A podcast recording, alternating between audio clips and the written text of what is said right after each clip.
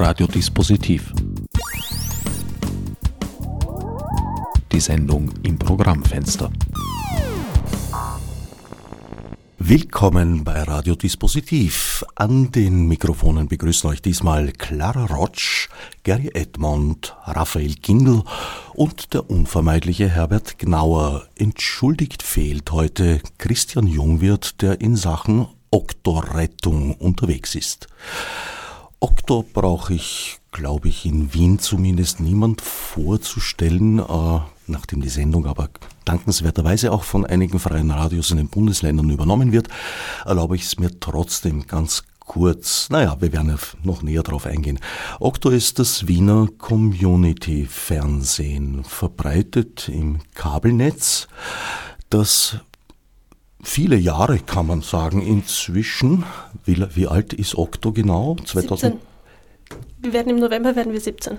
17 Jahre, 2005. Genau. Hätte ich nur selber nachrechnen müssen, aber am Montagmorgen bin ich noch nicht so schnell.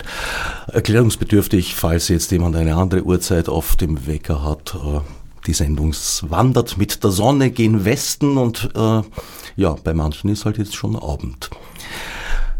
Okta hat äh, eigentlich unbestreitbar erfolgreich sehr gute Arbeit geleistet und es schien eigentlich alles, wie man so sagt, in Wien Paletti, bis dann überraschend die Stadt Wien, äh, aus welchen Gründen auch immer, beschlossen hat, ihre Förderung einzustellen. Wie kam es dazu, Clara? Ähm, ja, hallo, ich freue mich sehr hier zu sein. Ja, genau. Es war im April diesen Jahres, als wir noch in Verhandlungen mit der Stadt waren über die Zukunft unserer Förderung und wo es hingehen soll, wie hoch die, die dann ausfallen soll, als dann überraschend ein E-Mail kam, ein dreizeiliges aus der MA5, wo wir äh, damals angesiedelt waren, das uns über den Stopp der Förderung informiert hat. Das kam für uns sehr überraschend, es wurde auch kein Grund genannt. Wir haben dann natürlich versucht nachzufragen. Ähm, in Verhandlungen haben wir uns dann noch auf einen Monat Frist geeinigt, aber da kam dann auch nichts mehr. Also es ist dann von der Stadt niemand auf uns zugekommen und äh, seitdem ja, kämpfen wir um das Überleben von Okto. Wenn ich recht verstanden habe, ist das sozusagen ja, rund zwei Drittel eurer Finanzierung weggebrochen. Ja, kann man so sagen, ja. Gut, gut zwei Drittel. Seid ihr reduziert auf die Förderung der RTR, der Rundfunk- und Telekom-Regulierungsgesellschaft? Genau, dort haben wir, haben wir eingereicht. Da ähm, war ja dankenswerterweise oder glücklicherweise war im, im Sommer die Erhöhung vom NKF-Topf. Das hat uns äh, geholfen, aber natürlich können wir nicht nur auf die RTR-Förderung setzen. Schon alleine, weil immer ein gewisser Eigenmittelanteil zu leisten ist. Im NKF-Sektor sind das 10 Prozent des Förderanteils. Das heißt, wir müssen äh, Strategien finden und das haben wir jetzt in den letzten Monaten intensiv gemacht, andere Projekte zu finden und ähm, weitere Finanzierungsmöglichkeiten und auch äh, eigenwirtschaftliche Erlöse zu erzielen. Eine der Begründungen, die da so ventiliert wurden, war, dass die Stadt Wien nicht in so ein überkommenes Medium mit linearem Sendebetrieb also investieren möchte. Ist der lineare Sendebetrieb nicht sogar eine Voraussetzung für nicht wenige Fördertöpfe? So ist es. Also es fängt schon mal damit an, dass wir ohne unseren, unsere lineare Ausstrahlung gar nicht einreichen könnten, unter anderem eben bei der, bei der RTR zum Beispiel. Ähm, es geht damit einher, dass wir als nicht kommerzieller Rundfunksender auch Rundfunk senden müssen. Und ähm, dann geht es noch weiter, dass eigentlich, wenn man das rein kostentechnisch betrachtet, was ja immer der Knackpunkt war, dass Okto zu teuer ist, ähm, rein kostentechnisch ist die lineare Ausstrahlung ein Bruchteil aller Kosten. Also vielleicht weiß ich nicht, in Summe 10 Prozent, die, die das wirklich an Kosten verursacht mit den Lizenzen, mit der Verbreitung und so weiter, die Technik, die dafür nötig ist. Teuer ist genau das, was die Stadt sich wünscht, nämlich mehr Internet, mehr soziale Medien, die Webseite, unsere Oktothek. Das ist eigentlich das, was noch aufwendiger ist als die lineare Ausstrahlung. Das heißt, das Argument ist eigentlich ja, nicht sehr logisch. Du hast es schon erwähnt, neben der linearen Ausstrahlung werden die Sendungen nachher in der Oktothek angeboten. Und zwar nicht nur sieben Tage. Genau, also in der Oktothek sind alle unsere Sendungen äh, auf Lebenszeit, sage ich mal, äh, verfügbar. Auf also wir sind sozusagen das Stadtarchiv. Auf Lebenszeit wessen? Der Sendereihe des Senders? Das ist eine sehr gute Frage. Der Sendereihe nicht. Wir haben auch viele Sendereien, die mittlerweile pausiert oder beendet sind. Die kann man sich immer noch anschauen, wenn das die Sendungsmacher natürlich wünschen. Ähm, also ich würde sagen auf Lebenszeit von Okto. Also hoffen wir noch sehr lange. Mir kam das Argument mit dem linearen Sendebetrieb auch deswegen ein bisschen seltsam vor, weil die Stadt Wien äh, ja selbst eigentlich einen Sender betreibt mit linearem Sendebetrieb. Genau, also ich bezweifle, dass das gleiche Argument äh, jemanden, weiß ich nicht, Puls 4 oder wie du es gerade erwähnt hast, dem Wiener Stadtsender äh, entgegenbringen würde, die ja auch jedes Jahr Förderungen abholen und das in einem weit größeren Ausmaß, als wir es tun. Und lineares Fernsehen, ich meine, es stimmt schon, dass es in jungen Zielgruppen gibt es natürlich eine, ein, einen Rücklauf, dass junge Menschen mehr auf sozialen Medien unterwegs sind. Das lässt sich nicht leugnen, aber alles in allem ist lineares Fernsehen bei weitem nicht tot. Und es ist auch ein wichtiger, ähm, also wenn man sich die Sendungsminuten anschaut, über den Tag verteilt, nicht nur jetzt wegen Corona, sondern die, die sind immer noch auf dem gleichen Niveau wie die Jahre zuvor. Die Sendungsminuten über den Tag steigen im Gegenteil. Also kann man sagen, die Nutzung von Fernsehen nimmt sogar zu. Hm. Und äh, es ist auch für unsere SendungsmacherInnen wichtig, im Kabelfernsehen ausgestrahlt werden. Und wir haben ja doch eine monatliche, also einen weitesten Seherkreis von 108.000 äh, Personen und das ist schon betrachtlich. Nur um keine Missverständnisse aufkommen zu lassen, also mein Wunsch wäre nicht, dass die Stadt Wien die Finanzierung ihres Senders einstellt oder beschränkt, sondern umgekehrt, dass sie sich nicht so hanebüchener Argumente befleißigt. Gary Edmond und Raphael Gindl sitzen mir gegenüber. Ihr zwei seid Produzenten, wie man so sagt, Okto intern. Gary, du machst die Sendereihe Jam the Rock. Du, Raphael, machst die Sendereihe mit deinem Kollegen zusammen Fieberträume. Genau. Wie habt ihr das erlebt, dass euch da eure Medienplattform abhanden zu kommen droht? Magst du zuerst, oder? Ja, okay. Also für mich war es, äh, muss ich sagen, ein bisschen ein Schock zuerst einmal, äh, obwohl äh, ich natürlich wirklich autonom produziere. Also ich, ich äh, brauche zum Glück das Service von, von Octo mit, mit Equipment und so weiter nicht. Aber die Plattform Octo ist, glaube ich, also gerade in, in der Musikbranche, die also ich abdecke, da äh, wirklich unersetzbar, weil die äh, sonst in den Medien eigentlich eine Platzierung von solchen Sachen praktisch null existiert. Nicht mehr seit dem Ö3-Relaunch des Herrn Staatsoperndirektors des äh, Ja, aber äh, nicht nur Ö3, sondern ich sag äh, zu meiner Zeit äh, konnte man noch davon ausgehen, ein, ein sagen wir, einen, einen Hit-potenziellen äh, Song zu haben und einen Fernsehauftritt äh, zu bekommen beim ORF. Und dann konnte man eigentlich davon ausgehen, dass man einen Hit gelandet hat und dass man eben halbwegs davon leben kann. Äh, heutzutage muss ich sagen, weil wir gerade die, die, die Internetmedien angesprochen haben, äh, ich, ich spreche ja viel mit, mit Musikern, ja, die posten über Facebook und so weiter, aber da wissen wir ganz genau, dass diese äh, Zielgruppen oder die, diese Hits, die daraus gehen, die kann man an einer Hand abzählen ähm, und jeder versucht eigentlich dort unterzukommen. Also ohne, ohne Okto äh, spreche ich mit vielen Musikern, wüsste ich gar nicht, wo man im Moment in Österreich zum Beispiel, also ich spreche jetzt nur einmal für Österreich, äh, überhaupt sein Produkt hingeben könnte und, und es zu vermarkten. Und das ist eben auch meine, meine Aufgabe und mein, mein eigentlich Dankeschön an Okto, dass sie überhaupt diese Möglichkeit, dass, dass sich diese Möglichkeit überhaupt ergibt, dass ich sage, okay, ich bin jemand, der junge Künstler sucht, äh, der das versucht, so gut wie möglich aufzuarbeiten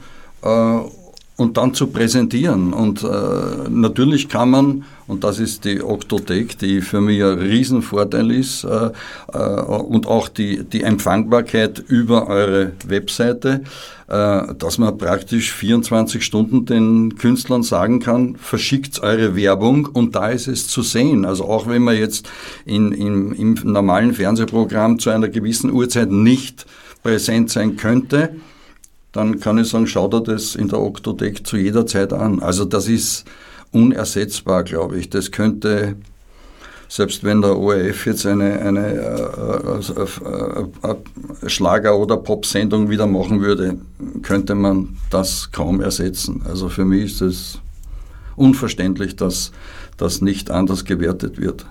Also auf der einen Seite bietet Jan the Rock Auftrittsmöglichkeiten und Präsentationsmöglichkeiten letztlich auch im Internet.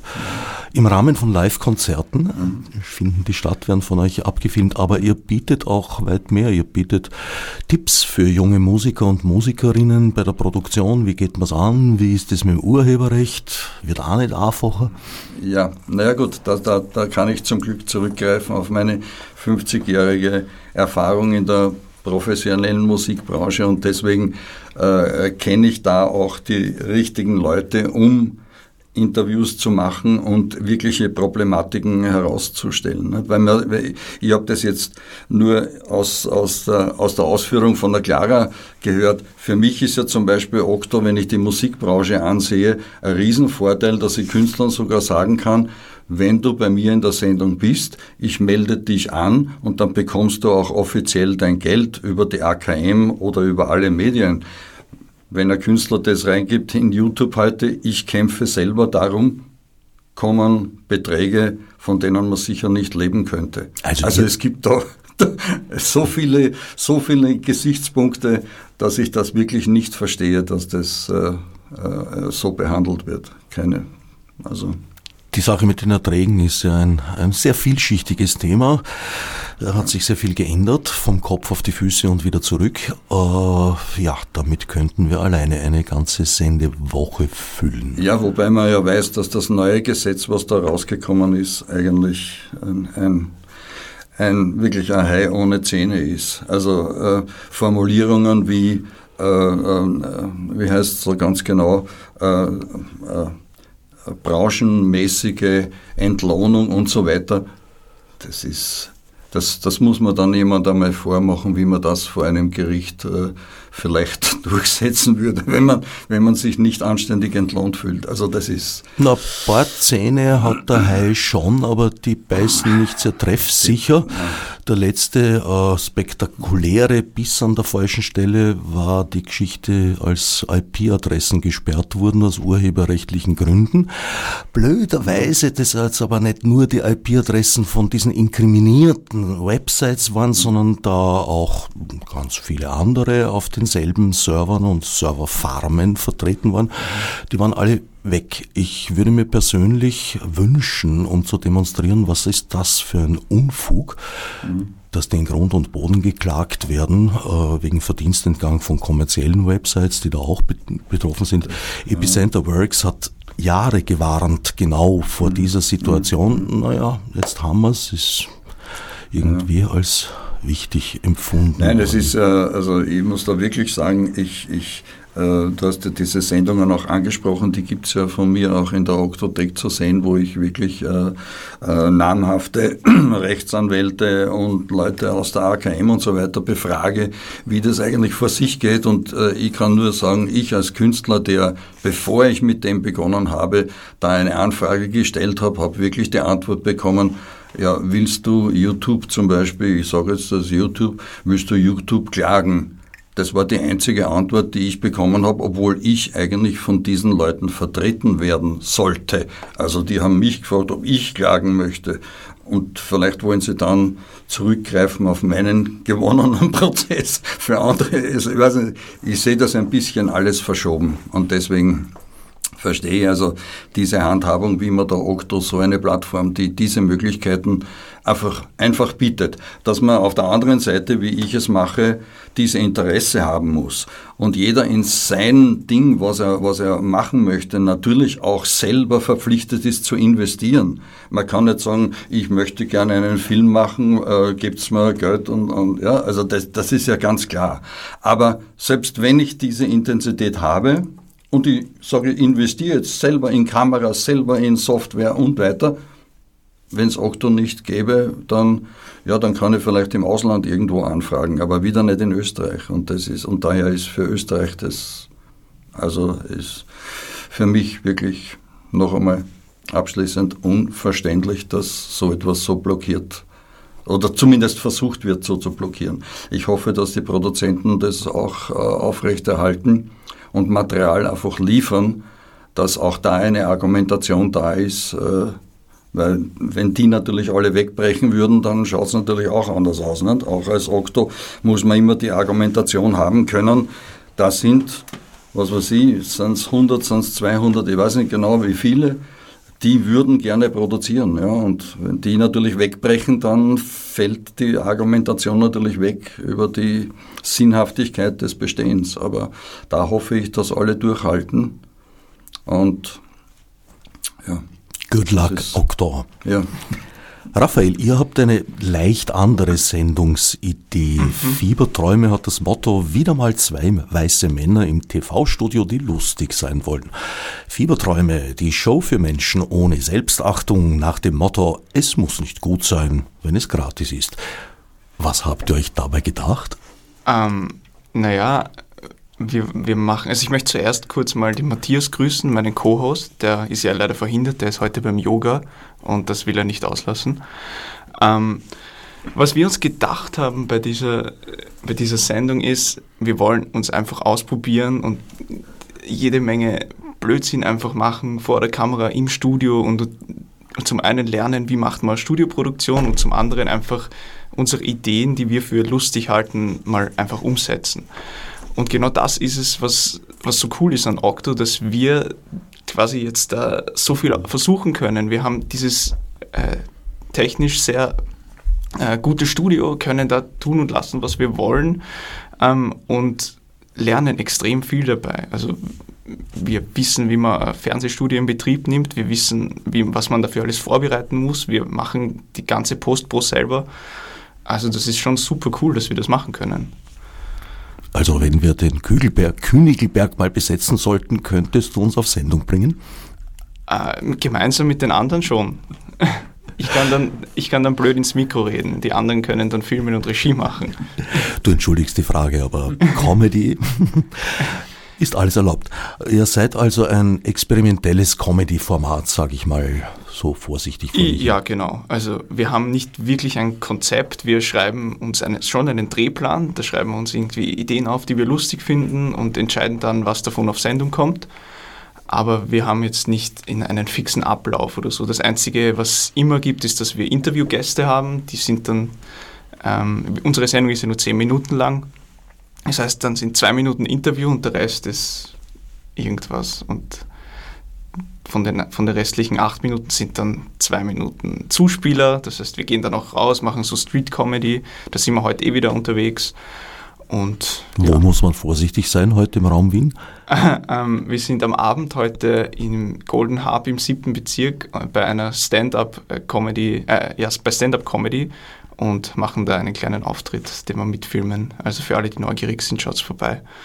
Ähm, genau, und sonst wird bei uns zu Hause gedreht. Schaut vorbei und entdeckt die Kamera. genau. Wie, wie kam es zu dieser Sendereihe? Was ist euer Hintergrund? Wolltet ihr das produzieren, um bei Okto anzudocken oder war es umgekehrt? War die Sendungsidee und dann habt ihr Okto entdeckt als Dissemination-Format? Nein, es war ganz anders. Ähm, ich habe davor schon ein eigenes Format gehabt ähm, auf Instagram und TikTok und YouTube. Das heißt, die letzte Reportage, da bin ich unterwegs draußen, zum Beispiel auf einer Corona-Demo oder auf der Hanfmesse war ich oder wir waren letztens bei der Comic-Con und dort mache ich so witzige Reportagen, äh, red mit Leuten, stellt depperte Fragen und das hat der Christian, äh, der Chef von Octo, irgendwann einmal gesehen und hat dann irgendwie meine Nummer gekriegt, hat mich angerufen und gesagt, hey, magst du irgendwas Lustiges bei Octo machen? Ich so, ja, was denn? Ich so, ja, mach, was du willst. Und jetzt mache ich, was ich will. dann haben wir uns einmal getroffen, irgendwann im Frühjahr, äh, zum Brainstormen irgendwie und dann habe ich irgendwie gemerkt, hey, ich habe komplett freie Hand, dann habe ich ein paar Leute zusammengetrommelt und jetzt machen wir diese Sendung gemeinsam. Und äh, beim nächsten Meeting haben sie uns dann schon die Situation geschildert, hey, wir stehen vorm Aus irgendwie. Also das erste Meeting, da war noch alles gut und dann in der Zwischenzeit kam diese dreizeilige E-Mail und dann waren wir so, okay, fuck, hoffentlich können wir unsere Sendung überhaupt bringen. Und zum Glück können wir das. Also danke, dass ihr den Betrieb da so aufrechterhält. Welchen Vorteil bietet aus eurer Sicht Okto für eure Sendereihe im Vergleich zu YouTube, was ja auch ein Veröffentlichungskanal ist? Ähm, also zum einen könnten wir ohne Okto diese Sendung in der Form nicht machen, weil wir kein Studio hätten, keine Kameras. Also wir haben schon eine Kamera, mit der wir die Reportagen gefilmt haben bisher, aber so Studiokameras haben wir alles nicht. Ähm, wir haben keinen, keine Funkmikros zum Beispiel. Das sind so Kleinigkeiten, die aber total wichtig sind und die total teuer auch sind.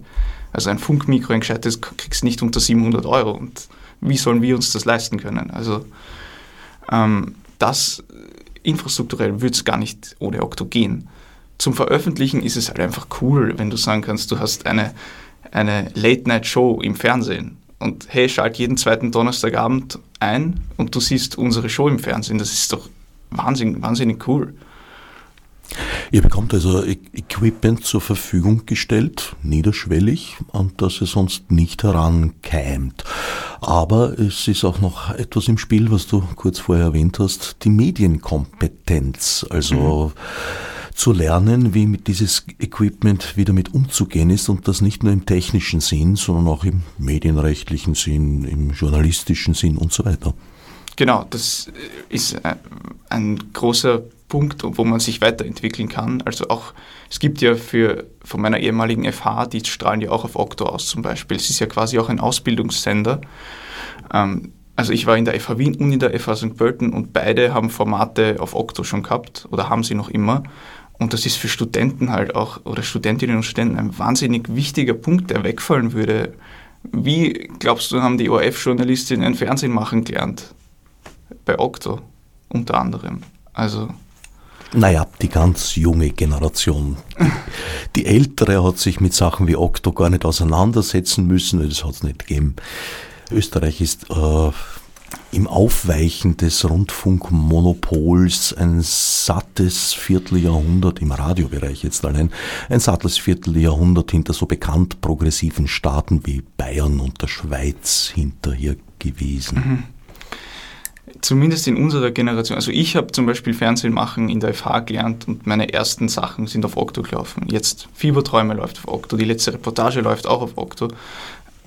Also im Fernsehen gäbe es mich ohne Okto quasi gar nicht. Wie lange gibt es euch schon bei Okto? Ähm, die letzte Reportage gibt es seit zwei Jahren und Fieberträume gibt es erst seit September. Ganz jung. Ja, voll. Wir sind das Quasi. jüngste Format, glaube ich, auf Okto. So ist es. Wenn ich, wenn ich dann noch was ergänzen darf, es ist ja nicht nur wichtig, dass man seine eigene Sendung und das, was man produziert hat und wo man sein Herzblut reingesteckt hat, auch im, im Fernsehen sehen kann, sondern einer der Grundpfeiler von Okto ist auch die, ähm, die, die, Gleichwertigkeit aller Sendungen. Also selbst wenn man ein neues Format macht und sich erst ausprobieren möchte oder noch nicht so viel Erfahrungen hat in, im Fernsehen machen und Fernsehen produzieren, heißt das nicht, dass du dann auf irgendeiner Sendeschiene um drei Uhr in der Früh gesteckt wirst, sondern das heißt, man muss sich nicht das profilieren, um, um Zeit in der Primetime äh, zu, zu bekommen, sondern jede Sendung ist gleichwertig, weil in jede Sendung wird viel Herzblut gesteckt. Das heißt, jede Sendung wird gleichwertig ausgestrahlt und äh, wird gleichwertig auf die, auf die Oktothek gestellt, was zum Beispiel bei YouTube nicht der Fall ist, weil da natürlich die Algorithmen entscheiden, wem welches Video ausgespielt wird. Und das ist bei Okto eben nicht der Fall. Und das ist ein ganz, ganz wichtiger Unterschied.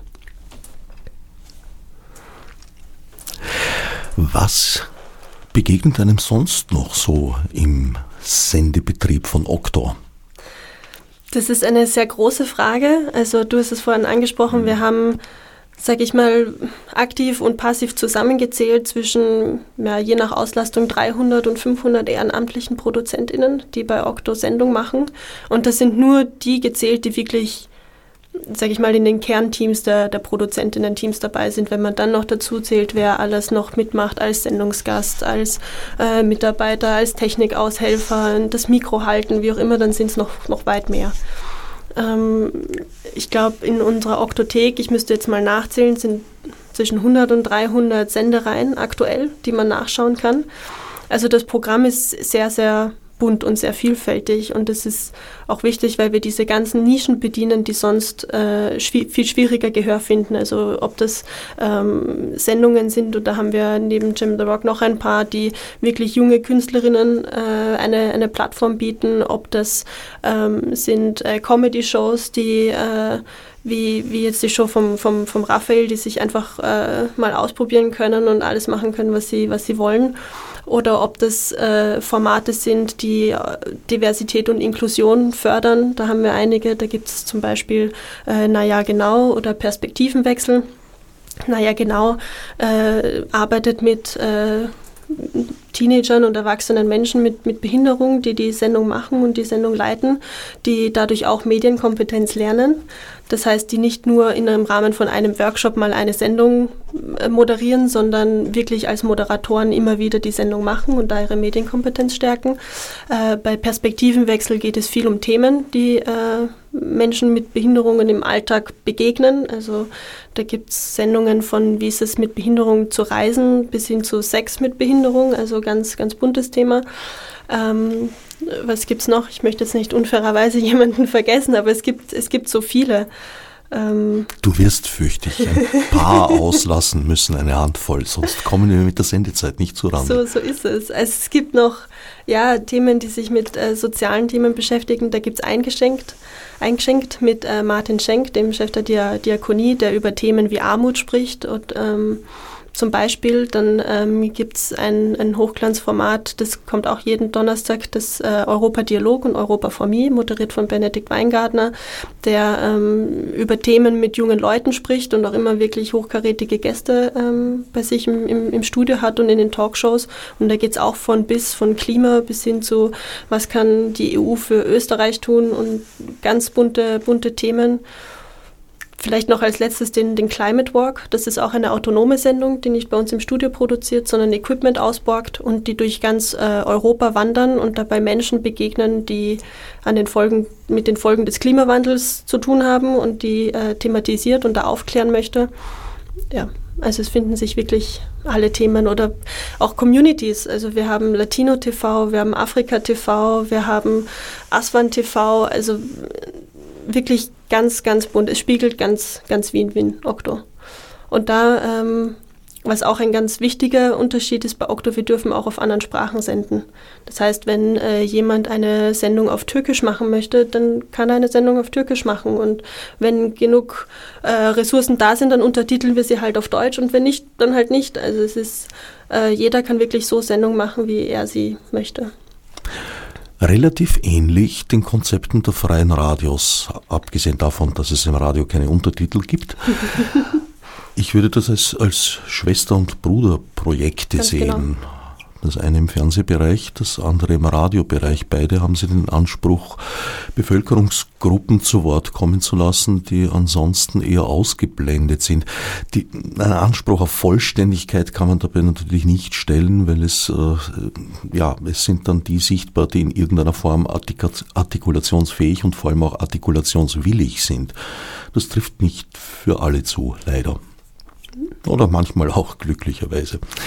Und da sind wir bei einem Punkt, wo ich die Medienkompetenz, die eben auch sowohl im freien Radio als auch bei den Community-Sendern, bei den österreichischen zumindest, deutsche kenne ich nicht, äh, eine ganz zentrale Rolle spielt. Und ja, ich bin der Überzeugung, dass wir viele Probleme nicht hätten, wenn das Internet nicht auf eine völlig unvorbereitete Bevölkerung getroffen wäre, wo eben Medienkompetenz wie auch politische Bildung eigentlich nur bestenfalls rudimentär vorhanden sind.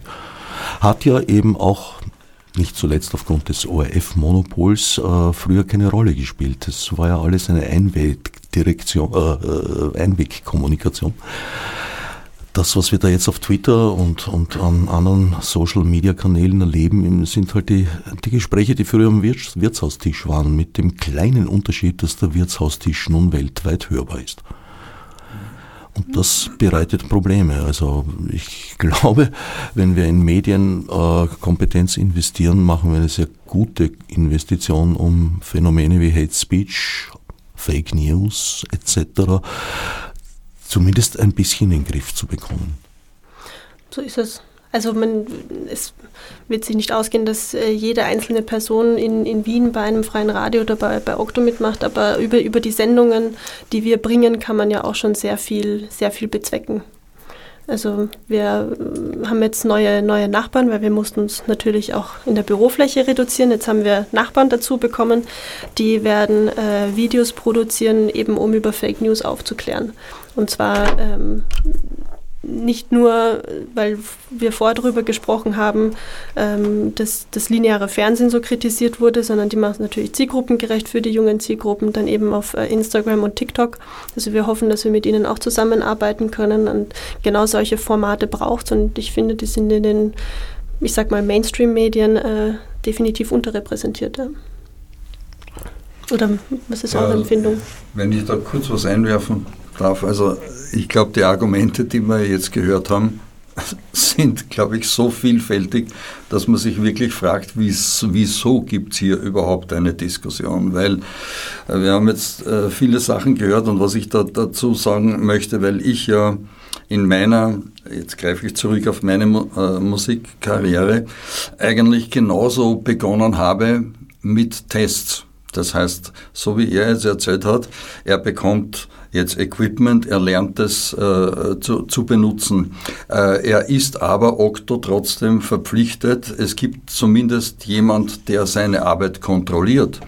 Äh, es ist wahrscheinlich auch nicht im Sinne von Okto, äh, dass nur blöde Leid dort verbreitet wird, sondern äh, man hat eine Möglichkeit, etwas zu präsentieren. Klappt das, dann, äh, dann klappt's. Klappt es nicht, ist wenigstens jemand da, der sagt, vielleicht ist es nicht das richtige Medium, die richtige Branche für dich.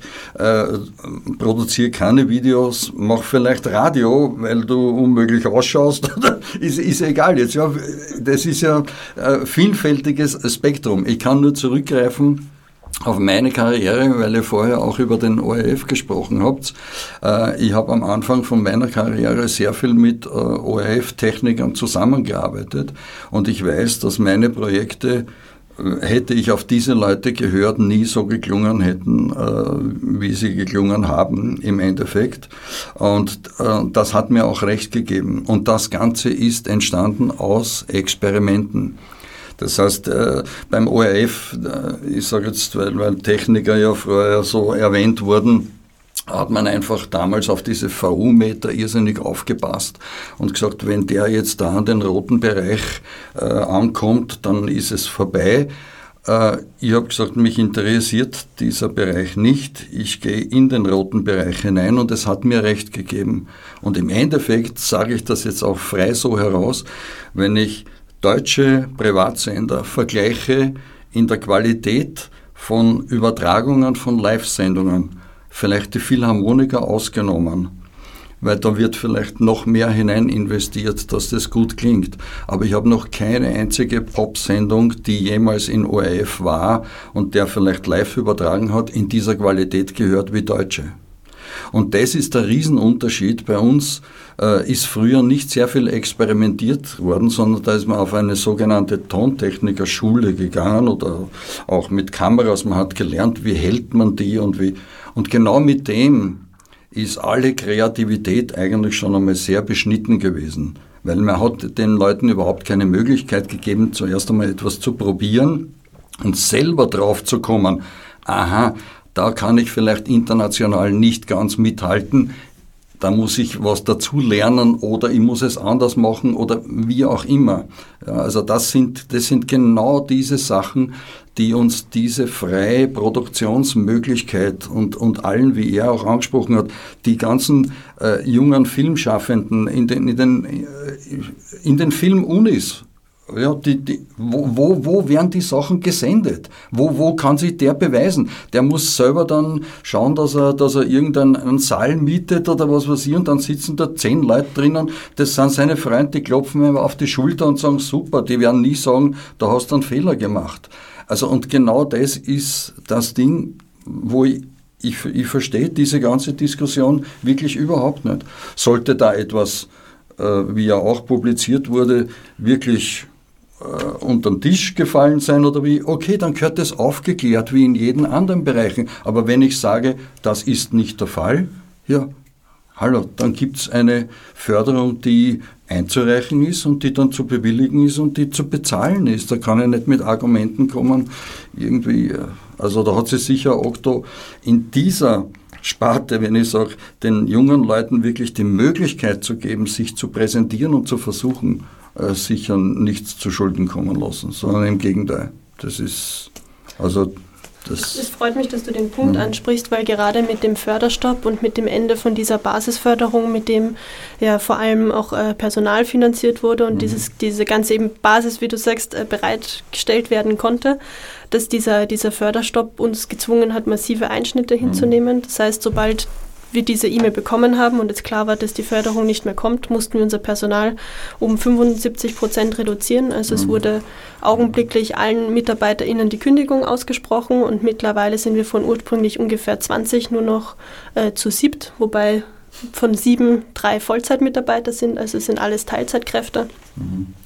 Und äh, das bedeutet, dass wir nicht mehr genug Personen haben, um genau das zu erfüllen, dass wir uns jede Sendung anschauen können, dass wir uns Feedback geben können, wenn es gewollt ist, ähm, dass wir diesen, diesen einen Punkt der, der Medienkompetenz erfüllen können, sondern aufgrund von Ressourcenknappheit können wir nur noch äh, einen Blick drauf werfen und müssen dann die Sendung abnehmen. Und diese ganze, auch das Zwischenmenschliche zwischen den äh, Channel Managerinnen heißen die bei uns und den ProduzentInnen, das mhm. fällt leider weg, weil dieser ganze Austausch auch viel Zeit beansprucht und wenn das alles bei ein oder zwei Personen liegt, 300 Sendereien, wie, wie, mhm. wie soll das funktionieren? Mhm. Und das ist extrem schade.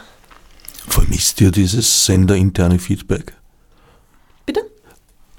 Ja, also ich kenne es ja eigentlich nicht anders, als dass wir sehr wenig kommunizieren. Also der Matthias und ich erinnern immer, ah ja, die Clara wird sich dann erst in zwei, drei Tagen melden, weil die Clara halt einfach so viel zu tun hat. Und das verstehen wir auch. Mhm. Und natürlich würden wir gerne mehr kommunizieren und auch mehr Feedback haben wollen, aber es ist halt leider nicht möglich. Also ja, und ich spreche hau hauptsächlich für die Leute, die nachkommen. Die brauchen das Feedback. Mhm. Wenn, wenn, wenn ich so wie ich äh, jetzt so lange in, in, in einer Branche, okay, Video ist für mich auch äh, neu, äh, hat man sich halt drauf geschafft, wo man selber gefilmt wurde und ein bisschen immer beobachtet hat, wie machen die das. Dann setzt man das halt selber um. Und da hat man auch schon seine Leute, die man dann fragt, ist das in Ordnung? Oder das Feedback der Künstler ist ja für mich fast wichtiger als wie äh, das Feedback direkt von Okto. Wenn, wenn ich einen Künstler abfilme und, und, und, und seinen Ton abmische von einem Live-Konzert, dann ist mir eigentlich die Hauptsache, dass der Künstler zufrieden ist. Weil wenn der Künstler sagt, na so will ich nicht äh, präsentiert werden, dann, dann äh, habe ich einen Fehler gemacht und dann vielleicht mache ich vielleicht sogar was schlecht für ihn. Also für mich ist es eher da. Aber ich weiß ja, dass irrsinnig viele Leute nachkommen, eben wie du vorher gesagt hast, die ich in, in, in Musikverträgen und so weiter versuche zu beraten, aus diesen Erfahrungen her. Ja? Und das ist eigentlich die Arbeit äh, von Okto, von den, von den Leuten, die jetzt die Idee haben, die die, die Initialzündung kriegen davon, sagen, ah, oh, diese Sendung, diese Idee habe ich auch schon gehabt, ich gehe einmal dorthin, ich versuche mich. Und der braucht ein Feedback natürlich, das ist ganz klar. Und so macht es ja auch Okto. Selbst wir, die wir 50 äh, Jahre äh, Branche-Erfahrungen gehabt haben, haben diese Einschulungsvorträge durchmachen müssen. Hat es nicht geheißen, aha, das ist der, der macht eh schon so, da hast du Mache, sondern nein, da ist ein gewisser Ablauf da. Da hat man vielleicht Sachen gehört, die ich schon 50 Jahre weiß, aber trotzdem habe ich es machen müssen. Und das ist voll, im Prinzip vollkommen richtig. Ich meine, für, für mich hat sich vielleicht dort sogar eine, eine Diskussionsmöglichkeit gegeben, vielleicht Anstöße, wie auch immer. Ja. Aber junge Leute brauchen einfach zuerst einmal diese Information. Und dann kommt erst, aha, das ist auch notwendig, weil da, wie er vorher gesprochen hat, das, das ist ja so ein breites Spektrum, dass viele, wenn sie beginnen, gar nicht wissen, was eigentlich alles auf sie zukommt. Es ist nicht nur die Kamera hinhalten, sondern eben dann das Schnittprogramm zu lernen, das richtig zu machen, sich zu informieren, wie produzieren andere Leute. Vielleicht sage ich, oh, das gefällt mir nicht, ich mache es anders. Aber dann muss ich zuerst einmal wissen, welchen Knopf praktisch muss ich drücken. Wenn ich das nicht weiß, kann ich auch nicht experimentieren. Dann drücke ich alle Knöpfe und dann kommt irgendwas raus, was aber für mich dann nicht mehr reproduzierbar ist. Und das ist ja auch das Problem bei einem Experiment. Ja, also jeder weiß das, wenn Großmedizin oder was auch immer, da wird Protokoll geführt. Warum? Dass ich auf bestimmte äh, Schritte wieder zurückgreifen kann. Wenn ich das nicht kann, dann ist ein Experiment, wie haben wir das jetzt eigentlich gemacht? Es ist nie, nie, mehr, nie mehr wieder erzeugbar. Also das sind alles die Sachen, aber äh, wie ich sage, abseits der Filmuni und wie auch immer, muss so ein Sender bestehen, der diese Möglichkeiten gibt. Ja, voll. Absolut. äh, es ist, weil du gesagt hast, die Kamera nur hinhalten. Bis du die Kamera mal hinhältst, musst du ja auch schon so viel machen. Mhm. Und ja, genau. wir haben so, davor sehr viel vorzubereiten, dann während des dem Aufzeichnungstag extrem viel und danach halt noch sehr viel. Und das ist ja alles das, was man dann eigentlich nicht ja. sieht. Also man sieht uns zwei Idioten vor der Kamera, aber wir sind ein Team aus 15 Leuten. Also wir haben, ein Freund von uns hat das Intro komponiert, äh, ein anderer Freund ist da als Band, als Ein-Mann-Band quasi.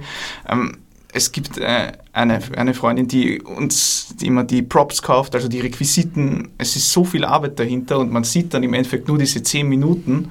Mhm.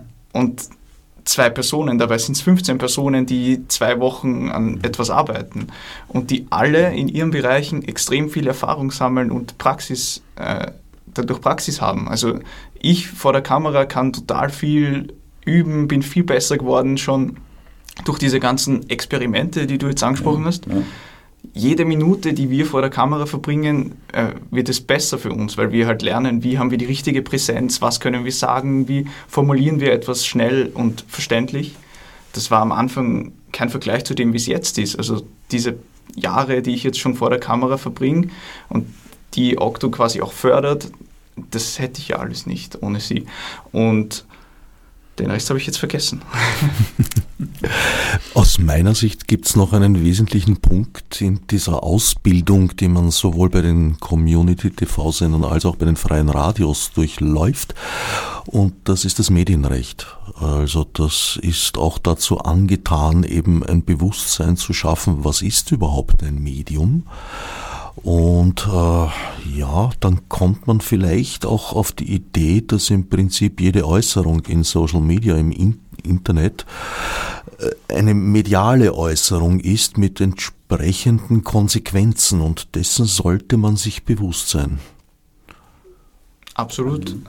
Also ich meine, wir sind schon sehr ungefiltert in dem, was wir sagen, aber wir wissen halt auch, was wir sagen dürfen und wir würden auch nie irgendwas sagen, was wir in anderen jetzt beleidigt oder bloßstellt, außer es sind wir selber. Ähm, aber klar, das, das, das schafft viel mehr Bewusstsein darüber, hey, wer hört jetzt eigentlich oder wer liest alles, was ich sage oder schreibe. Und das, finde ich, ist oft in den Kommentarspalten auf Social Media etwas zum Beispiel, wo viel mehr Medienkompetenz hergehört. Ja, da sind wir wieder beim Wirtshaustisch. Ja, genau. Ja, und das ist das, wo sich ja die unter Anführungszeichen großen Internetplattformen ja teilweise auch völlig darüber hinwegsetzen. Ne? Das ist genau, genau das, was ich meine. Äh, argumentieren, ich stelle eine Plattform, Platt, nur die Plattform zur Verfügung, ich bin nicht verantwortlich für den Content, der da hochgeladen wird. Und das ist natürlich, äh, das ist genau das, was du angesprochen hast, äh, Wirtshaustisch und äh, Medienrecht plus Fake News und so weiter. Ich, ich verstehe schon, dass diese Filterung äh, sehr, sehr problematisch ist, aber ich glaube, äh, gerade diesen Plattformen dürfte man, äh, dürfte man aus diesem Bereich auch nicht rechtlich rauslassen.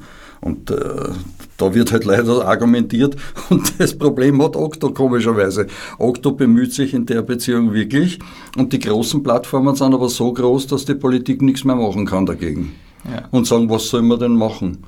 Eben wie ich schon vorher gesagt habe, sollen wir YouTube klagen? Ja, hallo, mhm. äh, da verstehe ich die Welt äh, aber rechtlich nicht mehr. Wenn, wenn jemand so groß wird, dass, es, dass er machen kann, was er will, weil er nicht mehr klagbar ist und jemand anderer, der sich wirklich bemüht und der, und der versucht selber zu fördern, aber auf Förderungen angewiesen ist, den drehe ich den Hahn ab. Also, da ist irgendwas ja, eins der Probleme, die ich da sehe im Internet, ist, dass die äh, kommerziellen Betreiber sozusagen öffentliche Räume bestimmen und dort auch äh, dann ja eigentlich gezwungen sind zu zensurieren und das gibt eine Verschiebung aus meiner Sicht, weil es werden ihnen tatsächlich auch Aufgaben umgehängt, die eigentlich Gerichten zufallen würden. Mhm. Auch die urheberrechtliche Beurteilung ist in, mit automatisierten Algorithmen eigentlich nicht zu gewährleisten. Wie soll ein, ein, ein Algorithmus zum Beispiel feststellen, ob etwas eine erlaubte Parodie ist oder ein verbotenes Plagiat? Die Grenze ist äh, oft sehr schwimmend oder haardünn. Deswegen ist Medien- und Urheberrecht ähm, ist auch einer der, der Kurse bei uns, die für alle ProduzentInnen verpflichtend sind. Ja, schon aus, äh, so, sozusagen zur, als Befähigung zum Selbstschutz. So Würde ich das aus, selber auch sehen. Ja. Ist allerdings auch ein, ein, ein sich wandelnder Bereich. Ja, im, im, letzten Kurs hatten wir eine, die den Kurs zum, zuletzt vor zehn Jahren besucht hatte und natürlich ist in der Zwischenzeit viel passiert, deswegen ist es auch wichtig, immer wieder einen Blick darauf zu werfen. Und wir sind da zum Glück natürlich bestens beraten, weil wir auch unsere RechtsberaterInnen äh, im Hintergrund haben und da immer auf dem neuesten Stand sind und das natürlich versuchen, so gut wie möglich auch an unsere ProduzentInnen weiterzugeben. So rund um die Mitteilung, dass die Stadt Wien sich da zurückzieht aus der Förderung und zwar mit einem Schlag zu 100 Prozent ohne Vorwarnung. Ich glaube, es gab da keine, keine Anzeichen oder so. Oder wurde euch gesagt, äh, Kinder, ihr solltet euch irgendwie um eine andere Finanzierung umschauen, wir wollen da raus? Mm, nein, im, im Gegenteil. Also wir ähm, stehen im Regierungsübereinkommen der Fortschrittskoalition von SPÖ und NEOS, stehen wir sogar namentlich genannt drinnen, dass sich diese Koalition zu offenen Kanälen wie OctoTV bekennt. Dementsprechend äh, waren wir lange in Verhandlungen. Ähm, das hat zu, vor meiner Zeit noch begonnen. Ich glaube, das waren über, über eineinhalb Jahre, wo besprochen wurde, in welche Richtung sie sich wünschen, dass sich Okto bewegt. Also ich glaube, es stand im Raum, sie wollen noch mehr Aus- und Weiterbildung, sie wollen da den Fokus legen, aber es wurde jetzt zum Beispiel auch nie verlangt, dass wir jetzt ein Konzept vorlegen, wie wir Okto verändern. Also es war alles ja nicht, nicht sehr konkret. Wir wurden äh, evaluiert von der Stadt mit ähm, bezahlt. Also sie haben eine Evaluierung in Auftrag gegeben, die Okto ähm, durchleuchtet hat. Das war eine sehr umfangreiche Evaluierung. Ich glaube von, ich weiß nicht, über, über 100 Seiten was man, was man so hört. Ähm, das wurde euch nicht vorgelegt. Nein, die haben wir bis heute nicht. Auf vorliegen. welchen Ebenen wurde evaluiert, auch inhaltlich oder nur ökonomisch? Äh, das weiß ich alles so genau gar nicht, weil ich die Inhalte dieser Evaluierung nicht, nicht kenne. Es ist eine Evaluierung, die wurde im November 2021 durchgeführt. Ich glaube, sie war vielleicht mit Februar, März, das weiß ich nicht genau, war sie fertig.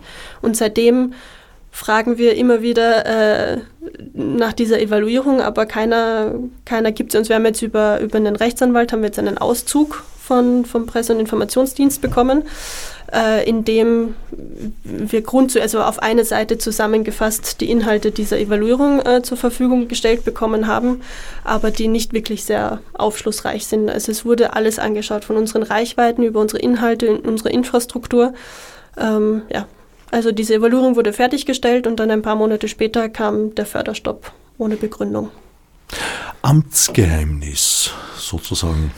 Ja, für, weiß ich nicht, eine Partei, die oder ein Parteikoalitionspartner, der für Transparenz steht, naja, naja, sagt für Transparenz stehen zu wollen, dann irgendwann in mittelferner Zukunft, würde ich das interpretieren, weil die Diskussion um ein Transparenzgesetz dauert in Österreich auch schon über zehn Jahre.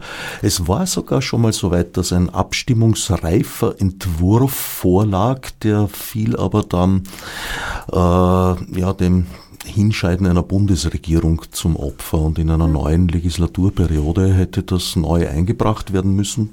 Das geschah dann nicht ja. bislang, aber es reden alle davon immer wieder. Ja, reden kann man viel.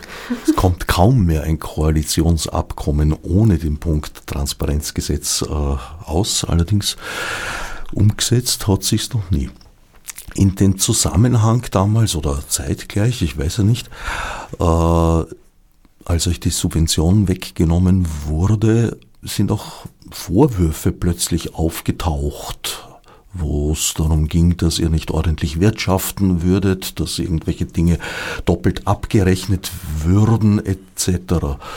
Ja, das sind alles äh, uralte Vorwürfe, die ähm, ich glaube, damals war es die FPÖ, die das eingebracht hatte und dann wurden wir vom Stadtrechnungshof evaluiert, aber das hat sich alles erledigt und ist schon seit mehreren Jahren auch erledigt. Also der, es wurde uns vorgeworfen, wir hätten Personalkosten doppelt abgerechnet. Wir wurden daraufhin vom Stadtrechnungshof evaluiert und in der Evaluierung steht drinnen, dass äh, kein solches Vorgehen stattgefunden hat.